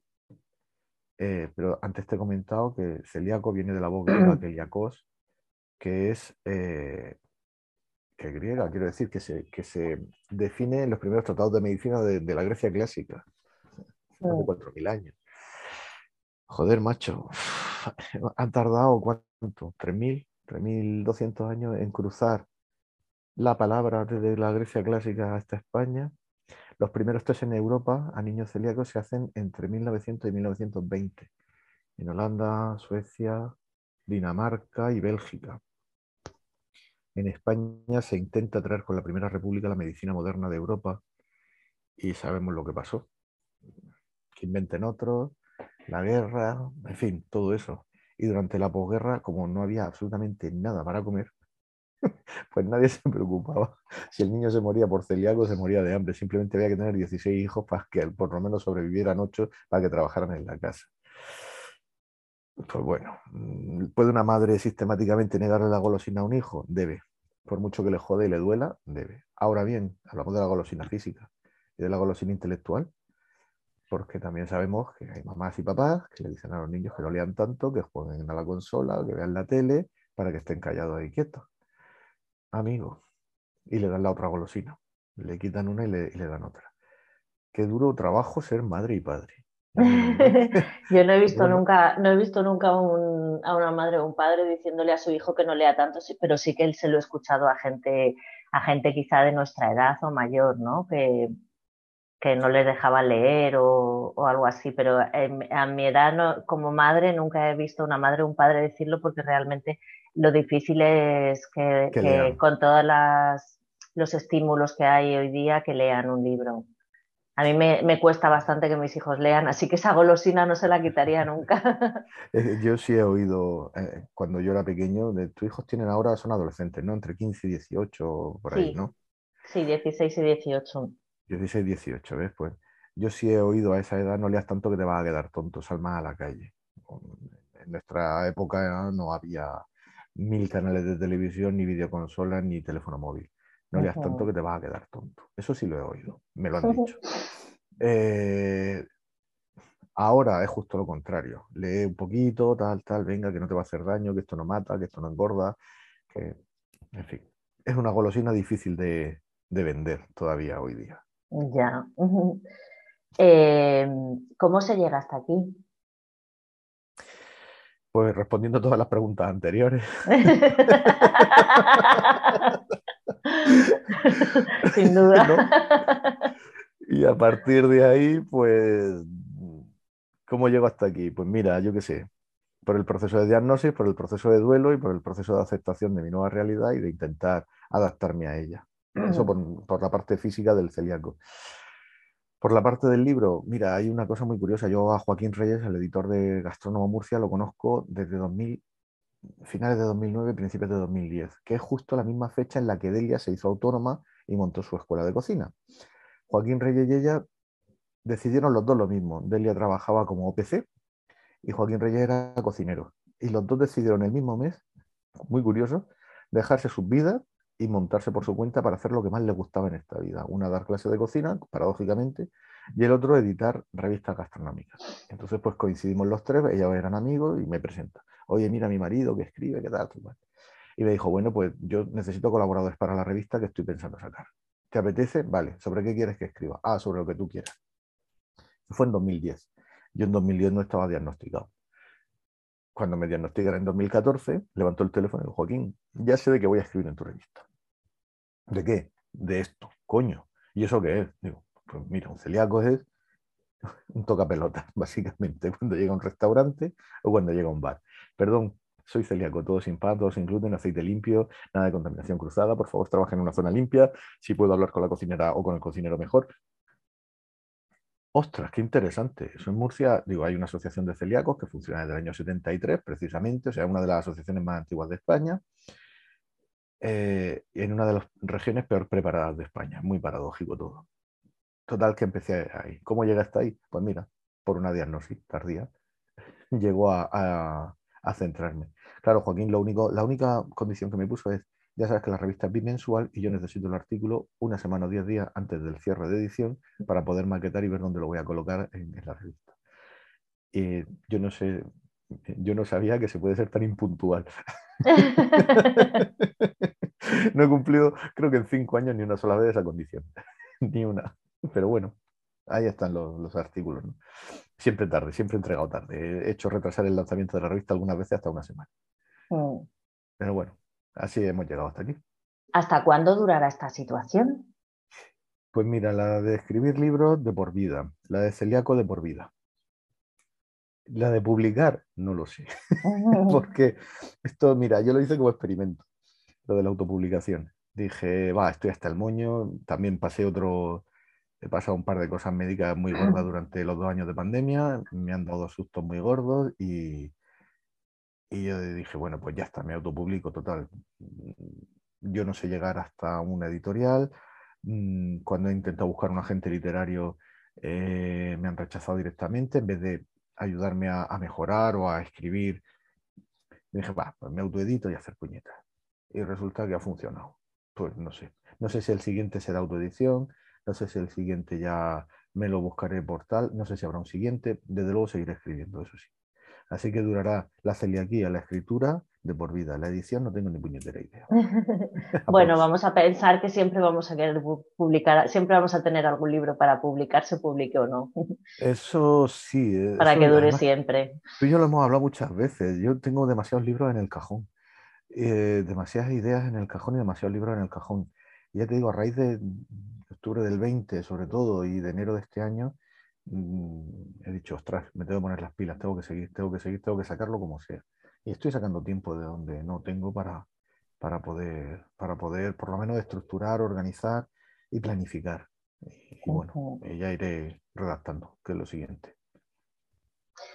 Eh, ¿Disminuiremos el placer o lo aumentaremos?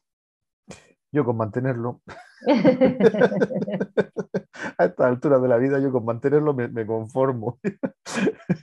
con, la edad que con la edad que tenemos está complicado, también te digo. ¿eh? por eso, por eso, yo con, mantenerlo ya me, conformo. Así en general. Después ya si nos vamos a particular ya, ya hablaremos del gobierno, como decían en Hermano Lobo. yo creo que lo aumentaremos. Porque, fíjate, soy optimista. Por primera vez y única vez en mi vida soy optimista. ¿Por qué? Pues porque, porque ahora somos capaces mm, de, saber muchísimo mejor qué es lo que queremos, qué es lo que necesitamos, cuándo lo queremos y cuándo lo necesitamos. Y ahí sí que puedo decir en todos los ámbitos de la vida. Ahora sí. Es una pena que el aprendizaje te lleve X años. Es una pena. Me jode muchísimo. Me jode muchísimo. Pero mira, por lo menos hemos aprendido o estamos aprendiendo y estamos disfrutando del aprendizaje que eso también a mí me, me, llena de orgullo y satisfacción, parafraseando a alguien que oí alguna vez en algún sitio. Seguro que, en la Biblia hay una cita parecida que se nos está escapando. me la tengo que releer. Tengo una amiga, Conchi, que, que es, eh, es protestante y los protestantes sí se tienen que leer la Biblia y además hacen congresos y la analizan, la estudian, la debaten. Y me lo ha dicho un montón de veces, vente algún día a una congregación de las nuestras, a una celebración del, de, no me acuerdo cómo se llama, lo suyo, no es misa, pero bueno. dice, porque es muy interesante, además el pastor debate con nosotros y, digo, joder, es que si voy igual pueden pasar dos cosas, que sea súper divertido y emocionante o que salgamos a hostia. no sé cómo enfocarlo. Pero sí, sí, en la Biblia hay citas para todo para todo. Total. sí, sí. la Biblia es, ni más ni menos que el manual de IKEA para el mundo. sí. Manual, manual de instrucciones para el mundo. Totalmente, totalmente. ¿Saldremos mejores? ¿Aplaudiremos con la conciencia tranquila hoy a las 8 al aire para que nadie nos escuche? no, no, saldremos mejores de ninguna situación mala. Lo siento, ni, a nivel personal ni a nivel sociedad. Yo no he salido mejor de un problema personal que me ha cambiado la vida. No he salido mejor porque estoy más irascible, porque me cabreo por todo y porque voy con miedo por la vida. Eso no es salir mejor. Lo que pasa es que tengo mucho sentido del humor. Eso sí, si tengo algún don, yo creo que va en el nombre, porque es que ya desde que me bautizaron le dije al tío, ¿en serio? Pero ya me había echado el agua, con lo cual ya estoy indeleble. Y como sociedad no somos, no somos un, somos una sociedad. El otro día escuchaba, mm, no sé si en la radio, en la tele o, lo leía en prensa, no sé, que el grandísimo problema de Estados Unidos y por ende de todo el mundo civilizado, porque queremos ser Estados Unidos, es el excesivo aplauso a la individualidad y el olvido hacia la colectividad. Queremos ser individuos antes que sociedad y queremos el placer individual por encima del placer colectivo hay esa frase que no se malinterprete, por Dios. pero, pero es cierto, ¿no? ¿no? somos capaces de entender que vivimos en sociedad y lo que eso significa. Ni en pandemia, ni en no pandemia, en, cualquier situación. Eh, a mí en una reunión social, la penúltima a la que fui o la última, que, que fue Eurovisión, este año nos juntamos por fin veintitantos amigos, bueno, pues yo eh, estábamos en un local, ellos estaban cenando y tomándose las cañas aquí y yo estaba aquí. Porque yo soy un, individuo especial y no puedo mezclarse mi comida con la suya.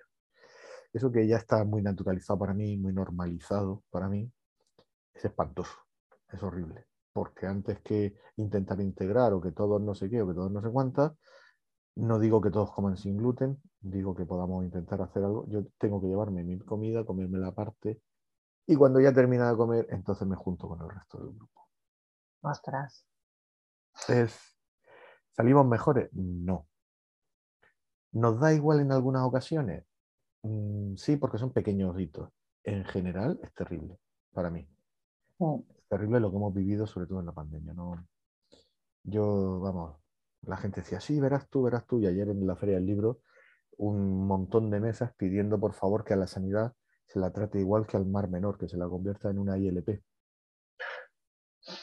Porque es la única forma que, que tenemos de, que en Madrid, sobre todo, no se dé el siguiente paso hacia la privatización extrema de la, de la sanidad, que ya está preparado por el gobierno regional madrileño. Y lo van a votar y lo van a aprobar porque son mayoría absoluta de rodillo. Bueno, salimos mejores, ni de coña. el bicho humano no es bueno. El bicho humano no, no, es bueno, ni con el bicho humano ni con los demás bichos. No, no tengo yo mucha confianza en el, en el, homínido este sin pelo.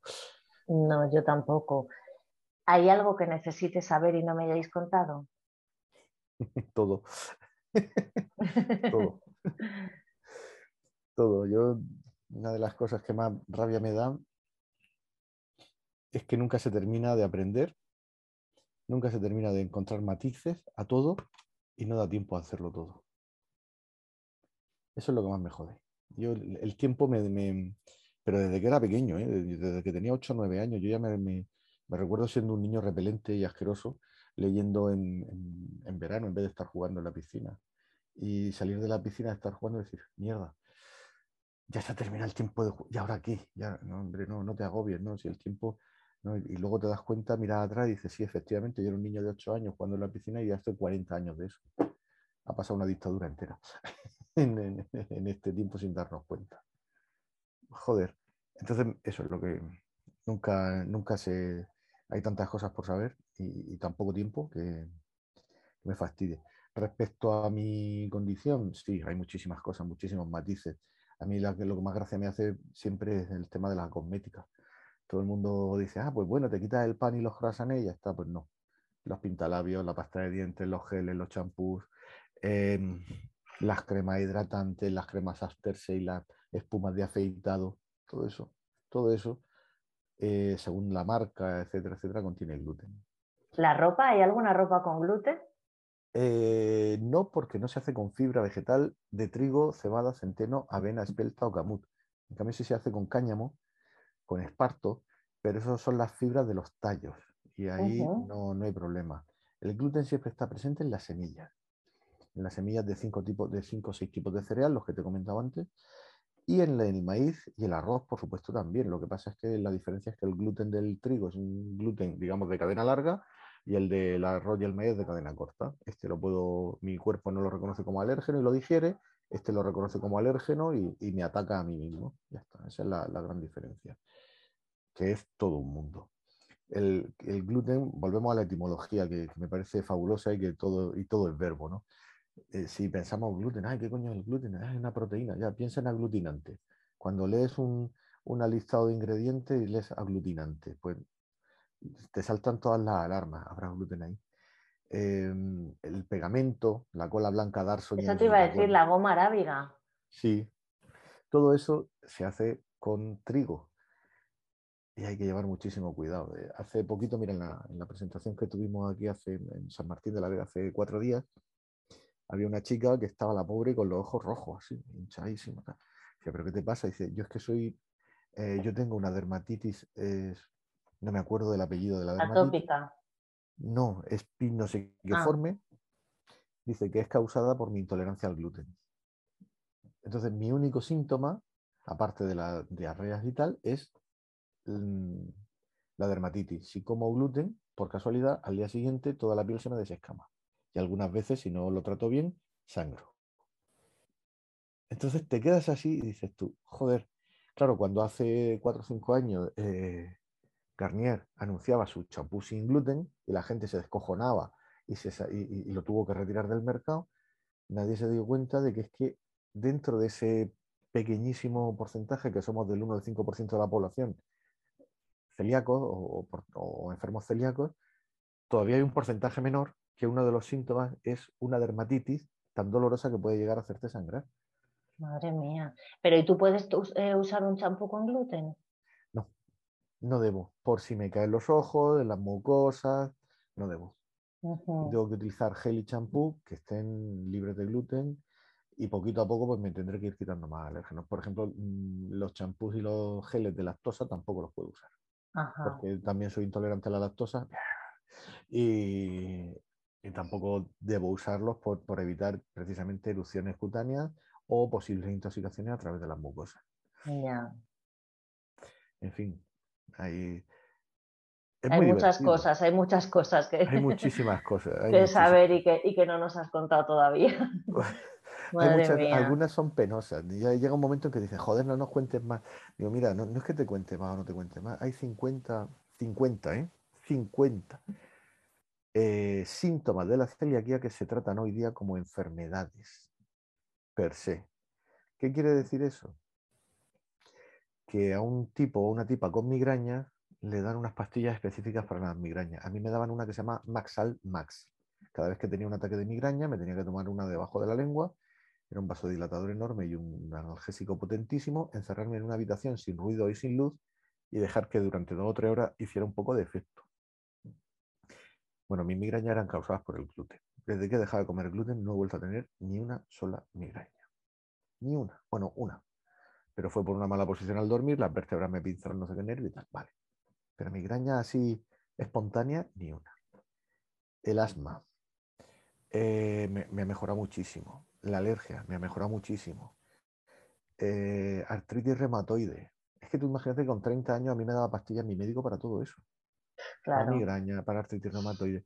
claro, tratándote los síntomas como enfermedades. Como enfermedades no conectadas entre sí. ¿Qué es lo que pasa? Que cuando tú tratas una enfermedad, esto es como todo, cuando tú hablas con tu hijo y tratas un problema de manera aislada y no lo tratas en su conjunto, entiendo, vuelvo a decir lo mismo, no tengo hijos, no sé cómo coño, esto es teorizar por teorizar. Pero si tú tratas el problema en, su conjunto, oye, es que fulanito me pega en el colegio, algo habrá hecho. No, coño, a ver, ¿por qué? ¿Por qué no? ¿Qué te pasa? ¿Cuál es la relación? ¿Por qué ha sido así? O, ah, coño, mira, esto es un problema más grande, hay que tratarlo de otra forma. No, es que me, fulanito me pega en el colegio. Algo le habrá hecho tú para que te haya pegado. Pues pégale tú. eso, es, lo que me decían a mí hasta que le di un guantazo a uno y lo, tumbé de espaldas, ¿no? Porque se metía conmigo por el, nombre y por lo gordo. Eso no es solución. Nunca. Hay muchísimas. Mira, yo cuando esta médico, María Ángeles, me cogió un folio en blanco y me dijo, venga, vale, como Patch ¿no? Empecemos. Y me puso en un folio blanco migraña, alopecia, miopía, hipermetropía, eh, alergia al polen, alergia a, asma, eh, artritis reumatoide, mm, inflamación articular, eh, migraña, porque incluso me llegaron a, decir mi anterior médico que yo lo que tenía era un tumor cerebral y que me iba para adelante. pero sin mirarme, sin mirarme, simplemente diciéndole todos los síntomas. digestiones pesadas, cólicos muy fuertes seguidos de, de episodios de estreñimiento muy fuertes, eh, inflamación intestinal, inflamación de la mucosa de la garganta. Empezó a ponerlos todos así, ¿no? Eh, como House. Sí, como House. Diagnóstico diferencial, ni más ni menos. Y era una médico de cabecera de la seguridad social. Que no Y de repente dijo, mira, tiene antecedentes familiares de gente que haya muerto por A, B, C o D, cáncer de estómago, cáncer de, eh, de colon, cáncer de intestino y o de, de hígado. Digo, sí, mi abuelo, mi padre, mi bisabuelo, mi tío, mi otro tío. Me dice, ¿tienes algún tío con leucemia o con eh, hipertiroidismo o hipotiroidismo, no me acuerdo de Hashimoto o algo así? Digo, sí, también. Tal, tal. Pues que sepas que la tiroides, la leucemia, todo eso está causado también. Un tipo de leucemia, un tipo de, enfermedad de tiroides. Claro, cuando empezó a decirme todo eso, yo me acojoné. Entonces, ¿qué nos falta por saber? Muchísimo, muchísimo. Dime lo que comes y te diré lo que eres. Pues eres un celíaco de mierda. no puedes comer. De prácticamente tienes que llevar muchísimo cuidado. La quinta gama, la famosa quinta gama que ahora es tan barata y tan fácil de obtener en casi todos los supermercados, para mí es veneno. Veneno puro, porque todo se hace con lo más barato. Y lo más barato son los cereales, de momento. Pues, me queda muchísimo por saber. Cada año se actualiza la lista de enfermedades, cada año se actualiza la lista de productos químicos, cada año se actualiza todo. Bueno, yo, eh, eh, lo positivo es que eres parte de la solución. si no soy parte del problema, soy parte de la solución. No, sí, creo que este libro es parte de la solución. Eh, vamos a, esta ya es la última pregunta y, y nada. Estoy sudando ya, estoy sudando tinta sí, pero eso es por el calor. ¿Qué tienes pensado para la cena? Nada. Improviso. Tú no puedes improvisar. Yo no puedo improvisar. Tengo que tener siempre las cosas muy planificadas. Pues no lo sé, la verdad. Igual, mira, si van las cosas medio que, hoy cena fría. Salmorejo sin gluten o algo así que, tiene, que tengo en el frigo y tal. Que, lo hizo Delia hace un par de días y está muy bueno todavía. Pero vamos, sin gluten seguro. A ver, el famoso régimen pechuga-lechuga, fantástico. Pero es aburridísimo. Pero probablemente será algo así. Tienes mucha suerte también de tener a, de, tener a Delia, ¿no? De vivir con ella y, que sea cocinera, que seguro que ha investigado y que te ha ayudado mucho en esta. Muchísimo. De hecho, yo este aprendizaje. yo sé que tengo mucha suerte. Yo no sé lo que piensa ella. bueno, sí, sí, sí, ahí yo creo que, también ella tiene suerte, que tu buen humor también nos debe salvar de muchas situaciones. De muchísimas, de muchísimas. Su buen humor y su, y su ¿cómo se dice? No, no es predisposición, es es su disposición. Ayer en el sitio este que se equivocaron, antes de que yo me pudiera dar, dar cuenta, levantarme y decirle que no, que esto no era, se levantó ella y vamos, tenía a, 16, a los 16 camareros alrededor suyo dándoles lecciones a todos y diciendo cómo tenían que decir las cosas. Digo, ¿qué ha pasado aquí? Si me ha dado tiempo ni y ya está todo solucionado, ¿no? Eh, se preocupa mucho, sobre todo porque me ha visto, me ha visto cuando me intoxico. Y, claro. y las intoxicaciones, pues muchas veces se solucionan en un par de días el problema de una intoxicación de un celíaco es muy complejo porque no es solo la reacción que se ve, que suele ser el vómito o la diarrea, que es asqueroso, pero se ve, es la reacción que no se ve, que es la inflamación intestinal que provoca que se expanda el poro del, intestino y que entonces la flora bacteriana, esa flora tan bonita que, todo el mundo dice que tenemos y que activia y quiere que tengamos muchísima, pues sale al torrente sanguíneo y se va a vivir a otro órgano. Una bacteria que está dentro del intestino está controlada, una bacteria que sale de marcha está descontrolada. Y son esas bacterias las que van colonizando otros órganos y las que los van deteriorando. Es un proceso muy largo. ¿Qué quiere decir eso? Bueno, pues yo, por ejemplo, en mi hígado, como eh, durante casi 40 años no me he preocupado, o mi médico no se ha preocupado, no hemos sabido preocuparnos de él, pues mi hígado ya no sintetiza la vitamina D. Es incapaz de, sintetizar vitamina D. La tengo que tomar en suplemento. Eh, y así eh, es un hígado graso porque está sobresaturado de trabajo, ha tomado muchísimo azúcar, eh, le cuesta trabajo purificar. Bueno, pues yo sé que en un momento determinado aquello empezará a fallar. la alimentación celíaca industrial, sobre todo el pan y la bollería industrial de celíacos, las golosinas que le dan las mamás a los niños, contienen hasta un 50% más de azúcares refinados y de grasas saturadas que la bollería industrial tradicional, que ya contiene. Mm. ¿Por qué? Pues porque para conseguir la elasticidad tenemos que sustituir el gluten por algo, lo sustituimos por azúcares, para conseguir dar elasticidad y un sabor que no se parezca demasiado a las paredes de Pladur, que se parece muchísimo, sobre todo el pan.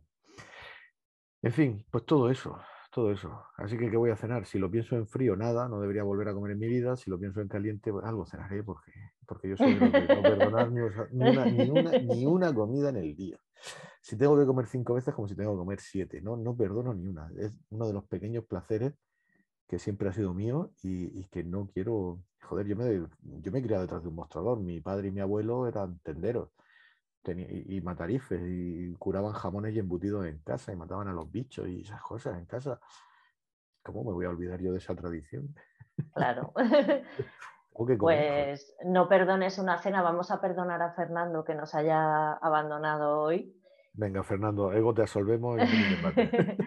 y, y, bueno, eh, Fulgen, ha sido un, un, placer. Esperamos con ansia que publiques otros libros para, para volver a tenerte aquí con nosotros, espero. Muchísimas gracias. Yo, esto para mí es un, es un lujo, una gozada, un honor y, y, como decía el otro, venga, vale, me llena de satisfacción y orgullo por de que no nos copien el copyright. Bueno, y te, sí, te deseamos mucha suerte con, con, este libro y que sigas escribiendo y, y, que, y que siga llegando a todas partes. O sea, que ayude mucho este libro también pues eso es lo que esperamos, que ayude.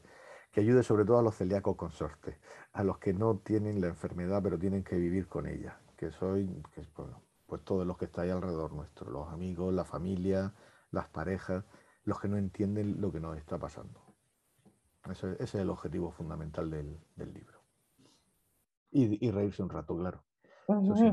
eso siempre. El libro está enfocado desde el punto de vista del humor, de, entre un, entre, y, del diálogo entre dos personas, una que ya lo es y la misma persona antes de que lo sea. Y desde el punto de vista del humor, negro, pero humor.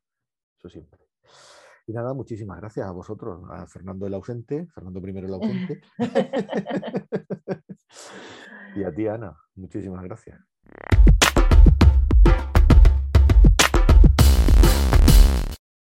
Bueno, y tenemos una reseña borgiana también relacionada con eh, la alimentación. A ver, cuéntame. Sí, y fíjate que, cuando, cuando estaba, bueno, eh, cuando estaba leyendo acerca de esto, pensaba, no sé si, si esto parece más una reseña borgiana o una desnoticia. Pero bueno, se parece, se parece, bueno, no se parece a la desnoticia porque habla de libros concretos, pero es un poco así, una, una cosa intermedia. A ver, cuéntame. Bueno, pues te voy a hablar de libros comestibles. ¿Tú cómo te imaginas un libro comestible? Pero libro comestible, en plan eh, Willy Wonka, eh, en la fábrica de Willy Wonka, que le puedes arrancar las hojas y comértelos, ¿o cómo? Eh, no, bueno, ese, todavía no me lo había imaginado, que también es perfectamente posible, ¿no? hay diferentes tipos de, de, libros comestibles. Lo normal que yo me he imaginado, pues sería una tarta con forma de libro en un cumpleaños en tu cumpleaños o en el mío, por ejemplo, nos podría sorprender con, a ti te podrían, te podrían preparar una tarta de la Odisea, ¿verdad? con, la, con, la, con, la, primera edición de la, de la Odisea, porque con, el, con la cobertura de esta fondant ya se pueden hacer verdaderas maravillas, ¿no? Que ya no sabes si es una tarta o es, o es verdad. Eh, eso, hay muchos objetos comestibles que esconden una tarta y no nos extrañaríamos de comernos el Quijote. Pero no es este tipo de libros comestibles de los que voy a hablarte. El Departamento de Tecnología de los Alimentos de la Universidad de Granada ideó un libro comestible que a la vista es un libro normal, como, como has dicho muy bien, que a lo mejor sería el de Willy Wonka. ¿Willy Wonka o Wonka? Wonka, Wonka.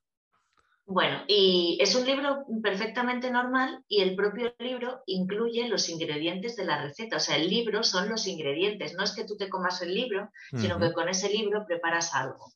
Son los ingredientes de la receta y solo faltaría el agua. ¿no? que obviamente no, pueden, no puede llevar un depósito de agua. Bueno, podría llevar aparte, pero bueno, todo el mundo tiene, o casi todo el mundo, por lo menos quien pueda tener un libro de estos, mm, seguramente tenga acceso a agua. El papel es de harina, de arroz, centeno, maíz, avena, trigo. La tinta, que lo más obvio sería tinta de calamar, pero hay también de otros tipos, hay otros tipos de, tinta.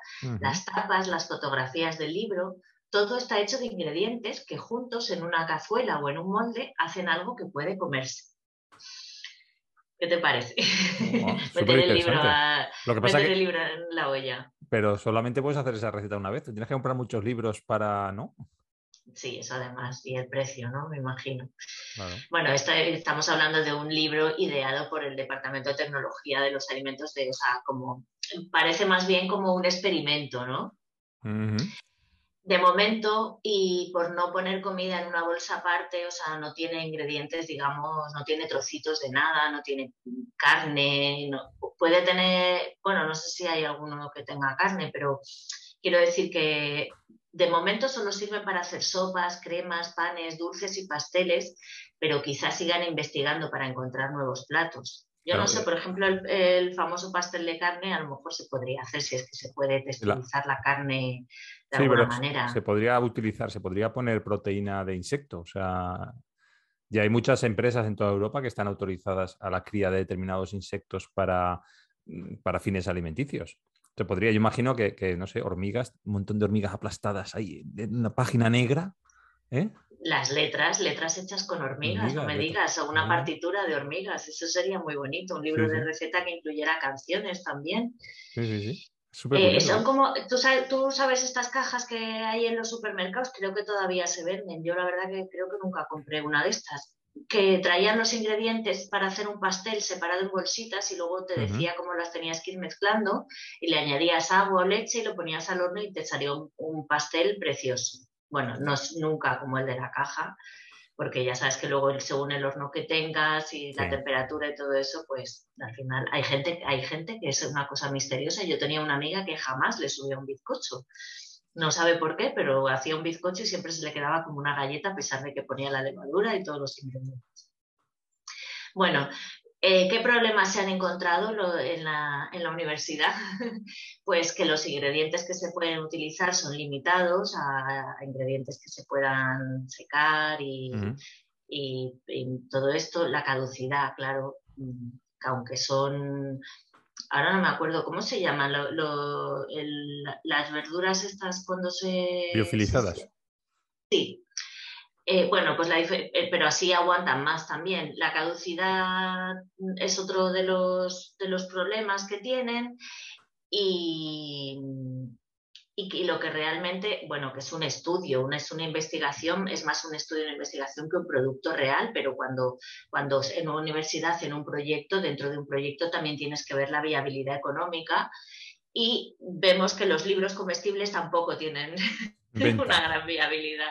Sí, los libros comestibles tampoco se venderían bien, tampoco se leerían tanto y al final no, no sale rentable. Es bonito, es, es como así tiene mucha novelería, pero sí es muy romántico, pero no. ¿Y de qué tratan estos libros? Pues eh, los libros tienen, por supuesto, la receta en la que consiste el libro, aunque tú tienes que echarlo en una cazuela o ponerlo en un molde con, un líquido, mezclarlo y tal, pero si te viene la receta del libro, si es una crema, pues la historia de la crema, fotografías de los ingredientes, eh, la propia receta, cómo prepararla, anécdotas relacionadas, todo sobre la crema de champiñones, todo sobre el pan de centeno, pues así.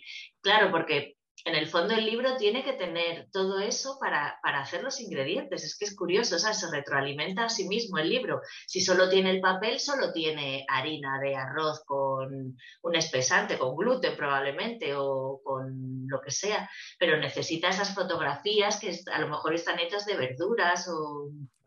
efectivamente. No sé si eh, hay mucha gente que, que no sé si lo sabe o no, que cuando eh, pasan determinados años de una edición de, a lo mejor ni siquiera años, incluso con meses, de una edición de un libro y, pues no se ha vendido bien o la razón que sea, entonces la editorial tiene, lo tiene ahí en almacenes y tiene X número de ejemplares, eh, llega un momento que mm, lo que hace es destruirlos para reutilizar la celulosa, que normalmente al autor le dan la oportunidad de comprar un cierto número de ejemplares a un precio reducido si quiere. Bueno, y si no, lo que hacen es destruirlo y reutilizan la celulosa. Claro, te imagínate, tú empiezas a editar este libro y se vende mal porque las recetas no salen bien. ¿Y, ¿qué, haces? ¿Haces pasteles con los libros que te han sobrado? sí, te los comes, haces una fiesta. Tienes que hacer una fiesta y invitar a todos los de la editorial para que coman los libros, hagan platos con los libros estos que te han sobrado. ¿Mm? Total, como están en Granada, pues pueden hacer tapas. Claro. Eh, es una curiosidad es que en el libro sobre el pan de centeno eh, también habla sobre el cornezuelo de centeno, que es un hongo que le sale y que provoca alucinaciones. No sé si te suena. Mm, me suena así, pero no lo sabía y eh, qué es lo que no debemos hacer para que aparezca este hongo, porque aparece en ambientes húmedos y tal. Y también tiene, pues eso, tiene anécdotas de las extrañas alucinaciones. Por ejemplo, mm, habla de que tienes la sensación de que te corren eh, insectos por dentro del cuerpo y cosas así. Pues te habla y tiene ilustraciones acerca de estas alucinaciones. Ese es el libro del centeno. O sea que creo que a nivel literario tienen como cierto interés también, ¿no? Mm. Porque todo sobre la crema de champiñones. Pues oye, igual que eh, puedes saber todo sobre los celíacos y, es interesante mucho más porque convives con celíacos y no con champiñones, pero bueno, que siempre tiene su, interés. Hay gente que cultiva champiñones en su casa, pues a lo mejor también te habla de eso y de cómo cultivarlos. y a, lo, mejor podía hacer, eh, con este sistema, la Universidad de Granada podía hacer reproducciones de los, de los cuadros estos de Warhol, del bote de, la, sopa de champiñones con sabor a sopa de champiñones. Claro, es que lo curioso es que te están hablando de, todo sobre la crema de champiñones, pero te lo están contando con champiñones. Es que es muy. Es está guay, ¿no? O sea, es muy. bueno, estos los, los libros que se llegaron a fabricar, que no sé si todavía se sigue investigando en el tema o simplemente pues fue el típico trabajo de fin de grado o no sé muy bien, sé que se hizo en, esa, en la universidad y tal, pero pues eh, no sé si, es, si se investiga o se trata de una edición agotada ya, que no se, no se van a reeditar, eh, se expusieron en la propia Universidad de Farmacia, que es la que alberga el grado de, de, alimentación, en el año 2017 y hubo una degustación de libros. ¡Qué bueno! Un especial para librófagos. Librófagos, sí, sí. Como los Insectos, hay insectos librófagos, pues había eruditos librófagos. Claro, es que me parece muy guay que te puedas, que estaría muy guay que, dijeras, ¿te has leído? ¿Te has comido? has leído la Ilíada? Y dice, no, yo me la he comido. Eso sería un grado más de investigación en que ya digamos que no importa eh, que el libro no va sobre tal, sino que puedes hacer cualquier tipo de libro con, con, esos alimentos. En todo caso, como no es viable económicamente, tú sabes que vivimos en una sociedad en que si no es viable económicamente y no nos vamos a forrar con ello, no vamos, no vamos a, fabricarlo. Y eso te cuento. Pues ha sido súper interesante y súper nutritiva tu reseña. Sí.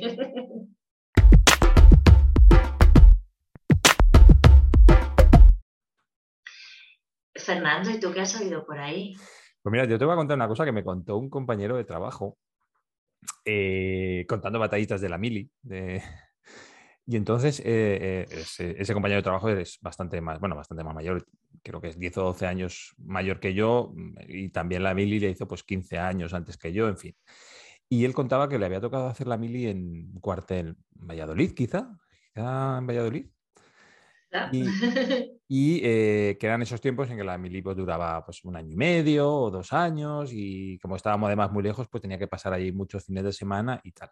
Entonces él decía que, claro, eh, cuando estaba allí los fines de semana, si no salía o por las noches, se ponían a leer, pero que no tenían biblioteca en el cuartel. No tenían una biblioteca en el cuartel. Y que lo único que había por allí eran libros de estos de Marcial La Fuente Estefanía, estos libros chiquititos, ¿no? Que deben ser como así de grandes, más o menos. De aventuras. De aventuras de estas de vaqueros y que son siempre pistoleros y que, bueno, cosas de estas, ¿no? Eh, y que solo tenían libros de esos y que, y que esos libros iban de mano en mano por todos los que estaban allí, todos los soldados, sobre todos los reclutas del cuartel, pues se los acababan leyendo todos los libros. De tanto pasar de mano en mano, además eran, eran ediciones muy baratas, que no iban cosidas, que simplemente iban pegadas, lo que solía ocurrir es que los libros se les caían las páginas. Entonces él dice que un día fue a la estantería a coger alguno para leérselo y se le cayeron al suelo y, y se soltaron las, los cuadernillos, ¿se llaman cuadernillos? Cuadernillos o las páginas. ese tipo de libros no creo que no funciona exactamente con cuadernillos, sino que las páginas van pegadas, al lomo. Son ese pues tipo de libros que se deshacen así muy fácil y se bueno, entonces los cuadernillos es otra cosa. Se soltaron páginas o lo que fuera, o, bloques de páginas, y él, las fue a colocar y dijo, uy, voy a hacer un experimento. Entonces, en vez de colocar mm, mm, las páginas que correspondían a cada libro, lo que hizo fue mezclarlas. Entonces mezcló las páginas de un libro con el resto de las páginas de otro libro, hizo dos o tres libros mezclados de distintos tipos de aventuras de, de Marcial Lafuente Estefanía. Y las volvió a dejar en la estantería para ver, dice, y estuve muchos días esperando a que alguien dijera este libro no tiene sentido o no entiendo nada de lo que pasa en este libro porque empieza un vaquero y, acaba, y sale otro y no sé qué. Y decía, y nadie dijo nada. Dice, todo el mundo se leyó los libros que yo había inventado, entre comillas, ¿no? mezclando distintos, distintas páginas y a todo el mundo le pareció perfecto y, siguieron el hilo de la historia perfectamente, lo cual yo ya no sé si es que no tenemos eh, comprensión lectora, eso lo digo yo, ¿eh? no sé si es que no tenemos comprensión lectora o, que simplemente esas historias eran siempre la misma historia y, entonces daba igual que cambiar las páginas porque siempre estaba contando la misma historia. Y también puede ser que, en realidad, eh, sea, lees por pasar el tiempo, pero a ti no te pasa que has leído libros que no sabrías decir, o sea, que, que yo a veces cuando voy a leer digo, ¿qué estaba leyendo ayer? Es que no me acuerdo de nada de lo que estaba leyendo. Y si sigo por donde estaba sin ir hacia atrás, es que no me acuerdo de lo que había detrás. Entonces, puede ser que también dudamos de nosotros mismos. Yo estaba leyendo sobre esto. Eh, pues, pues debe ser, debe ser. Y entonces vas hacia atrás, lees un poco e integras la historia, pero porque de alguna manera dudas más de ti que de lo que venga en un libro, ¿no? Pero eso eh, no solo me pasa leyendo, me pasa escribiendo. O sea, y de hecho, yo pensaba que era una cosa que me pasaba a mí porque era muy tonto. O sea, cuando escribes algo muy largo, decir, ¿qué estaba contando yo aquí? ¿De dónde vengo para contar aquí? Mm, ¿Cómo si, o sea, quieres seguir y tienes que leer hacia atrás lo que has escrito para saber dónde estabas, e, el razonamiento de tus o el discurso de tus pensamientos para saber cómo tenías que continuar. Y yo pensaba que era una cosa que me pasaba a mí por, eh, por bisoño y... Bisoño. bisoño. Uy, existe esa palabra, ¿no? ¿La no la conozco, ¿no? ¿Qué es? Eh, espera, a ver, a ver si me he metido la pata y no existe. Bueno, lo que te iba a decir es que yo pensaba. bueno, pero ¿qué interpreta, que, para ti qué es bisoño? Espera, que he acertado. Para mí, bisoño es una persona sin experiencia. Ajá. Pero ahora te digo si he acertado o no. Eh, bisoño, bisoña. nuevo, en, en la segunda acepción es nuevo e inexperto en cualquier arte u oficio. Bueno, pues yo pensaba que me, pasaba por inexperto a la hora de escribir y luego cuando hicimos a Joan Didion la entrevista de Tiempo, eh, ella, eh, no sé si lo cuenta en la entrevista que le hicimos nosotros, eh, pero ella dice que cuando escribe, la primera parte de su rutina de escritura es leerse las últimas 30 páginas o 20 páginas que ha escrito de lo que está escribiendo para saber por dónde va. y para integrar, que y ella también lo decía, para integrar el tono porque dice, claro, ella de lo que explicaba era que hoy te puedes estar eufórica, o puedes estar enfadada, o puedes estar triste, o puedes estar súper alegre te pones a escribir en ese tono en el que estás, pero necesitas integrarlo en la historia que estás contando, con lo cual necesitaba irse hacia atrás para leer dónde estaba para volverlo a integrar.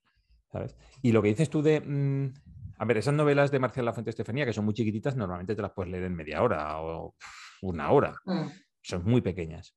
Pero a mí lo que me hace gracia eh, es lo que estabas comentando, o sea, cómo eres capaz de leer una historia en la que no cuadra nada, integrarlo perfectamente en tu cerebro y acabar hasta el final y que te parezca fabulosa la historia que acabas de leer. A mí es una cosa que me sorprende muchísimo. Deberíamos probarlo. Deberíamos escribir algo. Deberíamos probar a, mezclar libros y a ver qué pasa, qué, qué historia sale. Eh, me parece muy interesante eso que, contabas, esto también, pero lo que, lo que contabas de lo de, o sea, yo no he escrito nada tan largo que, que me haya... Sí es verdad que una vez escribí un cuento como en dos días y realmente tuve que volver a leer todo lo que había, pero bueno, era un cuento de tres o cuatro páginas, no era nada eh, pero sí que estaba pensando justo en eso, ¿no? Digo, pero es que yo no soy la misma de un día para otro, o sea, mi estado de ánimo cambia mucho, entonces, ¿cómo voy a meterme en, la voz de lo que estaba escribiendo ayer si mi estado de ánimo ha cambiado. Y claro, mira tú. Mm, ¿Ves? Qué bien que eso no me pasa solo a mí. yo a mí cuando escucho estas cosas dice, bueno, por lo menos no me pasa solo a mí. No es que sea malo, que eso le pasa a todo el mundo. Sí.